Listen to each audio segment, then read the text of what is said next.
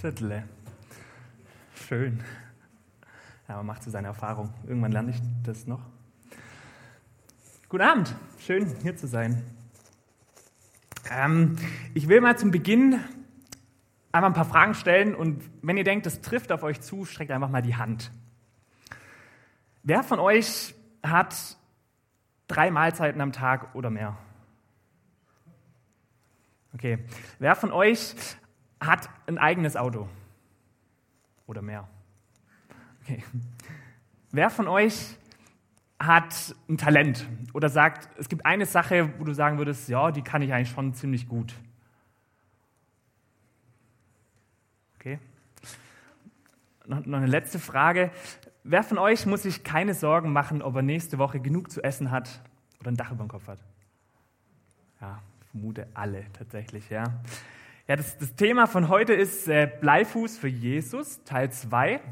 Das Thema Geben. Ähm, wir geben an andere was ab von dem, was wir haben. Ähm, und wenn ich so drüber nachdenke, ich bin jetzt äh, alles andere als reich, aber trotzdem habe ich schon viel zu geben. Man sagt, ich weiß nicht, ob das stimmt, ähm, aber wenn jemand keine Schulden hat und 100 Euro in der Hosentasche, dann gehört er bereits zu den 10 Prozent der reichsten Menschen auf der Welt. Und meistens ist Geld ja nicht mal das Wertvollste, was wir geben können. Ich weiß nicht, was denkt ihr? Gibt es vielleicht, also auch nicht immer, aber manchmal vielleicht was sogar noch wertvolleres? Zeit? Richtig? Liebe. Liebe? Ja. Bei Zeit denke ich auch so, wir haben so einen vollen Arbeitstag, was weiß ich, komme abends heim und trotzdem, ich, ich nehme mir Zeit für dich oder ich nehme mir Zeit für Gemeinde, arbeite noch irgendwo in der Jugendarbeit mit oder so. Genau, ich habe einfach mal ein paar Sachen aufgelistet. Ähm, auch die frohe Botschaft von Jesus. Ähm, ich hatte letztens für den Jugendbund, musste ich mich auseinandersetzen mit einer Person. Äh, als ich dem seine Geschichte mich so also auseinandergesetzt habe, die hat mich richtig umgehauen, wie keine andere. Dieser Mann, Georg Müller, 19. Jahrhundert hat er gelebt, der war als Kind, also der kam noch aus Königreich Preußen, ähm, und als Kind war er noch als Dieb und Streuner auf den Straßen unterwegs, hat er irgendwann so eine radikale Kehrtwinde, als er Jesus kennengelernt hat, hat sein Leben komplett über den Haufen geworfen und er hat seinen Leuten gesagt, seinen Freunden, ich beweise euch, dass Gott real ist. Ich beweise euch, dass wir Gott vertrauen können. Und zusammen mit seiner Frau hat er all sein Hab und Gut verspendet, den Armen gegeben, um auch hier Gott ganz zu vertrauen. Und würde die Geschichte jetzt hier enden, würden wir vielleicht denken, okay, vielleicht war er irgendwie fehlgeleitet. Und, aber das, das Krasse ist, oder weshalb er so bekannt ist, ist, dass Gott sein Vertrauen um ein Vielfaches belohnt hat und er äh, mit nichts in den Händen, außer reihenweise Gebetserhörungen, die er erlebt hat, im Laufe der Jahre fünf Waisenhäuser gegründet hat und bis zu 10.000 Waisenkinder versorgt hat. Es ist also nur ein ganz grober Abriss, aber es ist eine richtig verrückte Lebensgeschichte von einem, der ganz viel Gottvertrauen hatte und ganz viel gegeben hat. Ja, Thema geben. Äh, wir alle wissen, geben Geben ist billiger als nehmen, ganz toll und wichtig. Aber mal dumm gefragt, warum eigentlich? Warum eigentlich geben? Und auch wenn ich so Geschichten höre wie die von dem Georg Müller, dann setzt mich das auch irgendwie unter Druck. Auch in der, hier in der Gemeinde oder in der Bibel lesen wir oft so von, von Paulus und den ersten Christen damals, wie die ihr ganzes Leben Jesus hingegeben haben, so radikal wie es nur geht, sich selbst aufgeopfert haben. Und ich frage mich, muss ich das auch tun? Tue ich vielleicht zu wenig? Was, was erwartet Gott eigentlich von mir? Ja, zum Beispiel, wenn ich jetzt ans, ans Geld geben denke. Wie viel soll ich denn jetzt monatlich spenden? Und allgemein beim Thema Geben, was, was ist eigentlich ein Lebensstil, den Gott sich von mir wünscht? Das ist das Thema von heute.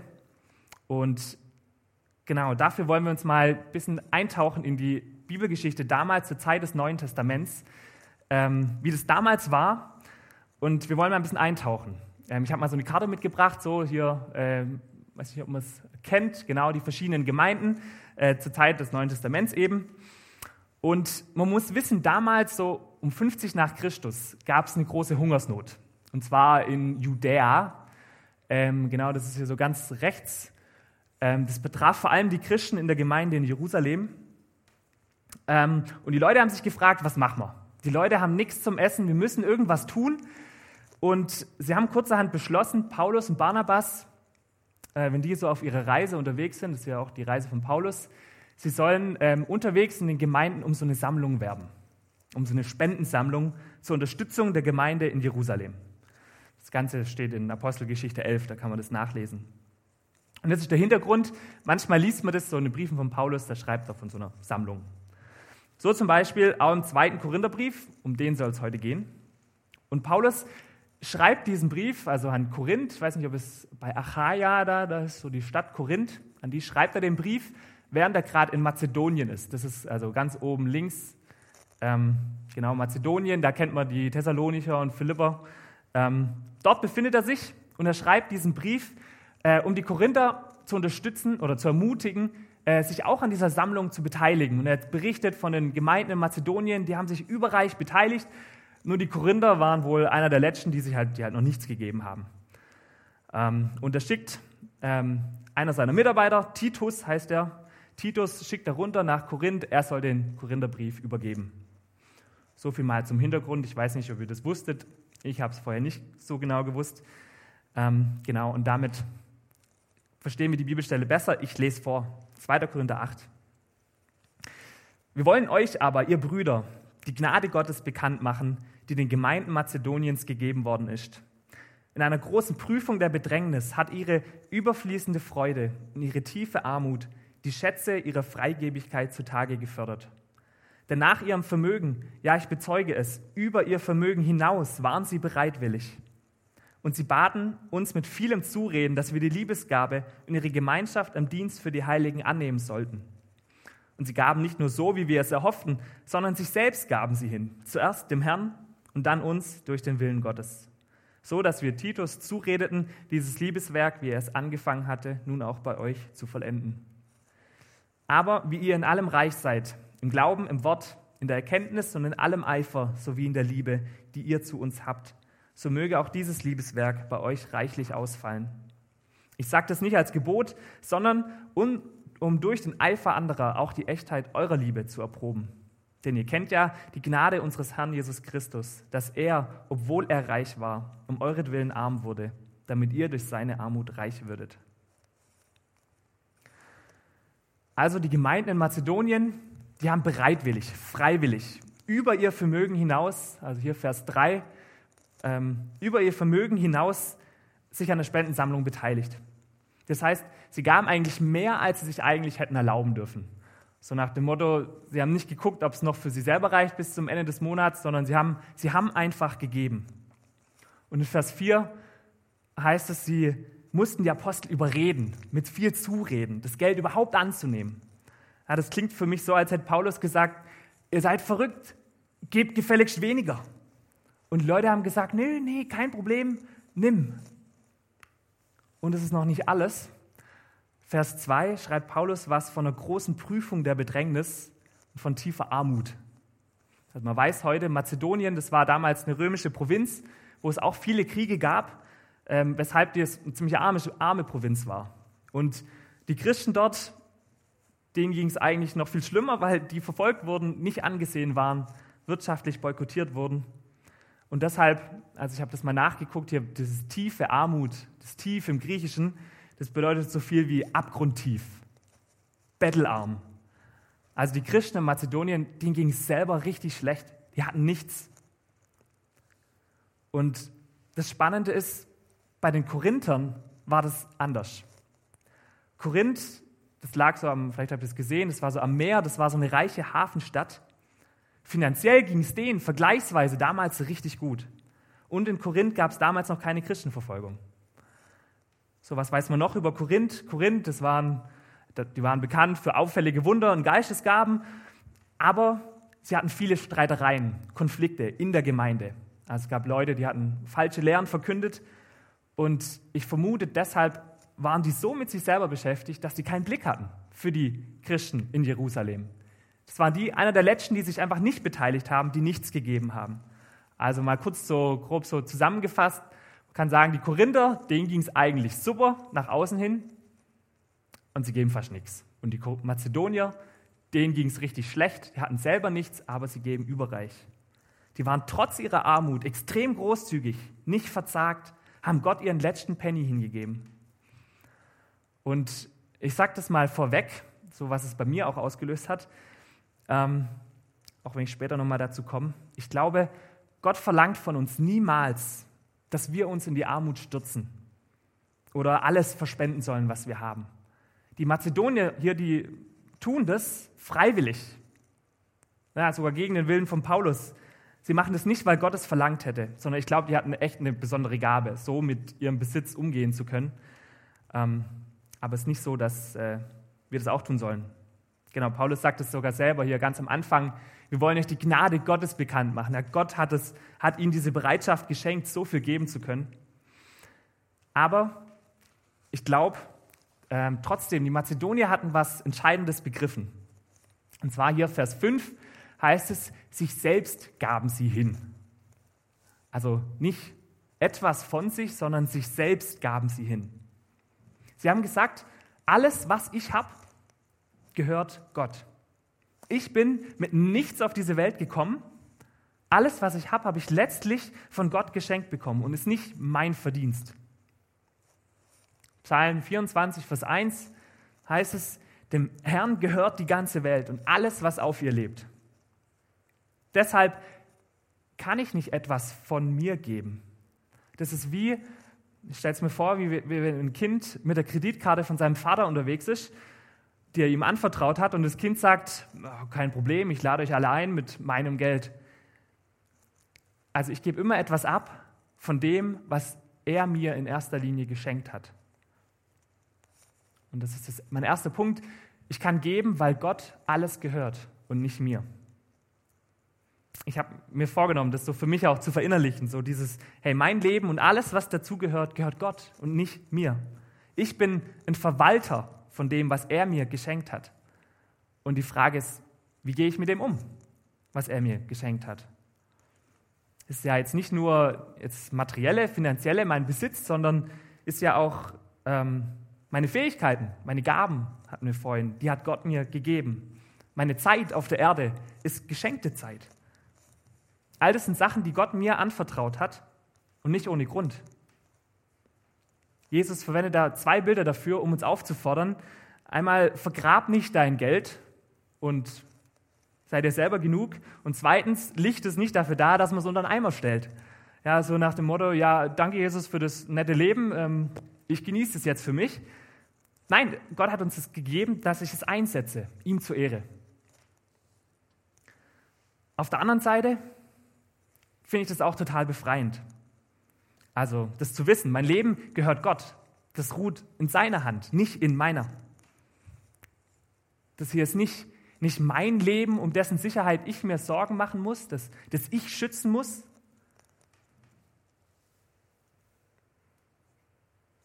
Zum so schnell geht es mir selber auch so. Also gerade auch in meiner Studentenzeit oder so, wenn ich gesehen habe, dass mein Kontostand niedrig ist oder was weiß ich, so Momente gab, wo ich mir Sorgen gemacht habe um mein Leben. Oder auch jetzt bei der Inflation denke ich mir, schön, wo geht da mein Geld nur hin? Und auch so bei immer wieder Problemen, die mir begegnen, sage ich mir, mein Leben gehört Gott, ruht in seiner Hand. Er versorgt. Die Mazedonier damals haben, obwohl die arm waren und nichts hatten, sich an der Spendenaktion beteiligt, weil sie wussten, Gott versorgt. Und das ist zweitens, ich kann geben, weil Gott versorgt. Da ist, mein, mein Bruder ist mir damals zum Vorbild geworden, weil er jetzt auch einer ist, der jetzt nicht so viel besitzt, ähm, aber er hat mir trotzdem gerade während seiner Studentenzeit zweimal sein altes Auto geschenkt. Das waren jetzt auch so, sagen wir mal, so ein bisschen zu Schrottkarren, aber die waren trotzdem noch locker ein paar hundert Euro wert, die er hätte selber gebrauchen können. Ähm, und die hat er mir einfach so gegeben, obwohl er selber nicht viel hatte. Er konnte großzügig sein, weil er wusste, Gott versorgt. Ja, überhaupt. Was, was nützt es mir, Reichtum anzuhäufen? Eines Tages werde ich bei Gott sein, da werde ich nichts mitnehmen können von all dem hier. Ich habe das bei John Piper mal gelesen, der schreibt, Leichenwagen haben keine Anhänger. Leichenwagen haben keine Anhänger. Vielmehr steckt im vielen Geld und Wohlstand auch eine Gefahr. Jesus sagt, die Reichen werden es am schwersten haben, in den Himmel zu kommen. Das ist todernst. Und ich zähle uns alle mal zu den Reichen. Warum sagt Jesus das? Die Reichen werden es am schwersten haben. Jetzt nicht, weil Reichtum jetzt per se schlecht ist, aber weil es uns eine falsche Sicherheit verspricht. So schnell mache ich meine Sicherheit von meinem Kontostand abhängig. Und so schnell bin ich von der Gabe eingenommen, von dem, was er mir geschenkt hat, dass ich den Geber aus dem Blick verliere. Den, dem ich eigentlich alles verdanke. Wieder ein Grund mehr, sein Herz nicht dran zu hängen, ähm, sondern großzügig im Geben zu sein. Damit komme ich zum dritten Punkt. Ich gebe aus Freude an Gott. Ich habe gerade eben schon gesagt, ne, wir sind von Gott reichlich beschenkt. Das ganze Leben ist ein Geschenk von Gott.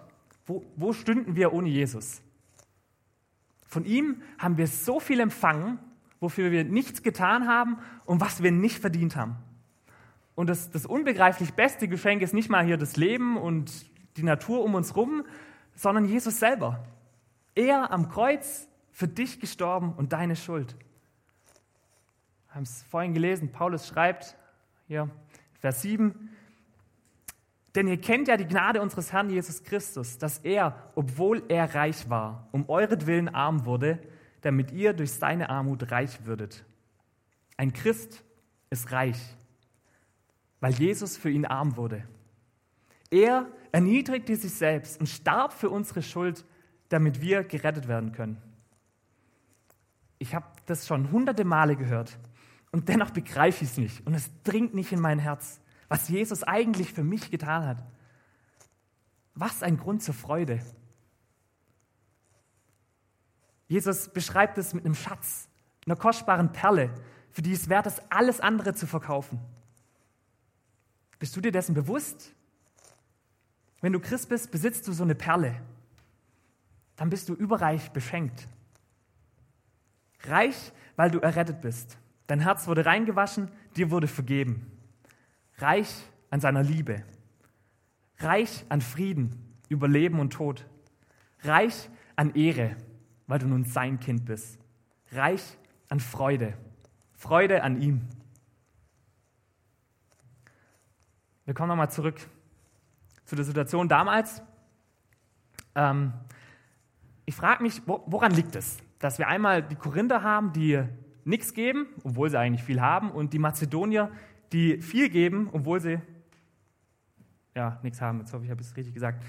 Ähm, genau, und Paulus sagt dazu auch was. Er sagt hier in Vers 2, ähm, als Grund ihre überfließende Freude hat ihre Freigebigkeit zutage gefördert. Also die Mazedonier, die spendeten ihr Hab und Gut aus Freude an Gott. Aus Freude an Gott. Aus weltlicher Sicht waren sie bettelarm, aber sobald sie daran dachten, was Jesus für sie getan hat und was das für sie bedeutet, da wussten sie, also zum Beispiel, dass sie eine Heimat bei Gott haben, die auf sie wartet, da wussten sie sich reich und waren voller Freude an Gott. Aus ihrer Freude an Jesus, der Dankbarkeit für das, was sie empfangen haben, resultiert in eine Liebe. Eine Liebe, die die Korinther nicht hatten. Nicht ohne Grund schreibt Paulus den Korinthern so viel von der Liebe. Und ja, ich möchte es mal zusammenfassen. Warum geben wir von unserem Geld, von unserer Zeit? Wir können es sogar ganz allgemein formulieren. Ja, warum tun wir all das hier für andere Menschen in der Gemeinde? Warum tust du es? Aus Freude an Gott? Zumindest, das ist der Grund, weshalb es die Mazedonier damals getan haben. Sie geben aus Freude an Gott, weil sie ihm dankbar sind und er es verdient hat. Und ja, wenn wir uns jetzt fragen, was, was heißt es jetzt konkret? Ja, wie viel soll ich denn jetzt nun im Monat spenden, zum Beispiel? Wie viel meiner geschenkten Zeit hergeben? Was ist zu viel, was zu wenig? Also viele spenden ja den Zehnten, zehn Prozent, was eine gute Sache ist, eine gute Richtschnur. Aber eigentlich, dieses mit dem Zehnten, das kommt aus dem Alten Testament, ähm, war damals das alttestamentliche Steuersystem, wie man halt die Priester und Leviten versorgt hat. Im Neuen Testament gibt es es nicht mehr. Im ganzen Neuen Testament gibt es kein konkretes Gebot, wie viel wir eigentlich geben sollen von dem, was Gott uns geschenkt hat. Und ja, vielmehr werden bei Paulus drei Dinge deutlich. Schauen wir uns nochmal an. Erstens, wir geben freiwillig. Hier Vers 8 hatten wir, ich sage euch das nicht als Gebot, sondern um euch die Echtheit eurer Liebe zu erproben. Oder ein paar Verse später, denn wo die Bereitwilligkeit vorhanden ist, also hier freiwillig, da ist einer wohlgefällig entsprechend dem, was er hat und nicht entsprechend dem, was er nicht hat. Also bedeutet, wir geben nach unserem Vermögen, nach dem, was wir haben. Und noch ein Kapitel später schreibt er, jeder, wie er es sich im Herzen vornimmt, nicht widerwillig oder gezwungen, denn einen fröhlichen Geber hat Gott lieb. Und da haben wir sie wieder, Freude an Gott. Freiwillig, nach unserem Vermögen, nicht über unser Vermögen hinaus und aus Freude. Es geht also nicht um den Betrag, wie viel du gibst und wie viel deiner Zeit du hergibst, sondern um deine Herzenshaltung. Gott freut sich, wenn du fröhlich gibst, mit Freude. Oder nochmal das, das Bild von vorhin zu nehmen, mit dem Geben für Jesus verhält es sich so, wie wenn ein Kind auf seinen Vater zugeht und sagt, hey Papa, ich, kann ich etwas Geld von dir haben? Ich würde dir gerne ein Geburtstagsgeschenk kaufen. Wie würde der Vater da reagieren? Er würde sagen, na klar, kein Problem. Er wird sich freuen. Der Vater wird aber dadurch nicht reicher. Ihm gehört ohnehin das ganze Geld. Und deshalb braucht er auch das Geschenk nicht aber er freut sich über das Herz seines Kindes. Und genauso ist es auch, wenn wir etwas für Gott geben. Ehrlich gesagt, ich, ich spende ganz oft aus so einem Pflichtgefühl heraus, weil ich weiß, ja, man, man sollte halt spenden. Ähm, oder um mein Gewissen zu beruhigen, gebe ich jetzt noch die 10 Prozent und mache mir jetzt keine weiteren Gedanken darüber. Aber eigentlich denkt sich das Paulus anders. Ich gebe aus Dankbarkeit, um meiner Freude an ihm Ausdruck zu verleihen. Das ist, worum es eigentlich geht. Ich fasse nochmal zusammen, die drei Punkte. Erstens, ich kann geben, weil Gott alles gehört und nicht mir. Mein Leben gehört ihm. Zweitens, ich kann geben, weil Gott versorgt. Mein Leben ruht in seiner Hand. Und drittens, ich gebe aus Freude an Gott, weil wir Gott so unendlich viel verdanken. noch zum Schluss eine Anekdote. Äh, ja, während meinem Studium, da hat mich meine Studiekollegin in meiner WG besucht und hat mir einfach so 20 Euro in die Hand gedrückt, weil sie vorher ins Gebet gegangen ist und Gott gefragt hat, was soll sie denn jetzt machen mit diesem Geld? Und sie hatte irgendwie den Eindruck, dass sie mir das Geld geben soll. Und ich weiß noch, ich fand es damals richtig beeindruckend. Ähm, ja, vielleicht ist es auch bei dir mal dran, bewusst auf Gottes Stimme zu hören. Hey, wo kannst du das einsetzen, weitergeben, was Gott dir anvertraut hat? Oder vielleicht hat dir Gott auch schon was aufs Herz gelegt. Dann zöger nicht länger zu geben, weil wir Gott so unendlich viel verdanken. Amen. Ich bete noch. Jesus, danke für so viel, was du uns schenkst, für dieses ganze Leben alles, was es beinhaltet, dass du für uns gestorben bist, was sowieso völlig unbegreiflich ist. Ich, ich danke dir dafür. Und ich bitte dich auch, ja, dass du uns das aufzeigst, dass wir das immer mehr lernen und sehen können, wie du bist, was du für uns tust, wie groß deine Liebe ist. Und ich bitte, hilf du uns auch, ja, auch mit dem, was du uns anvertraut hast, ähm, was du uns geschenkt hast, so umzugehen, dass es dich freut, dass es dir Ehre bereitet. Darum bitte ich dich. Amen. Genau, singen ein Lied.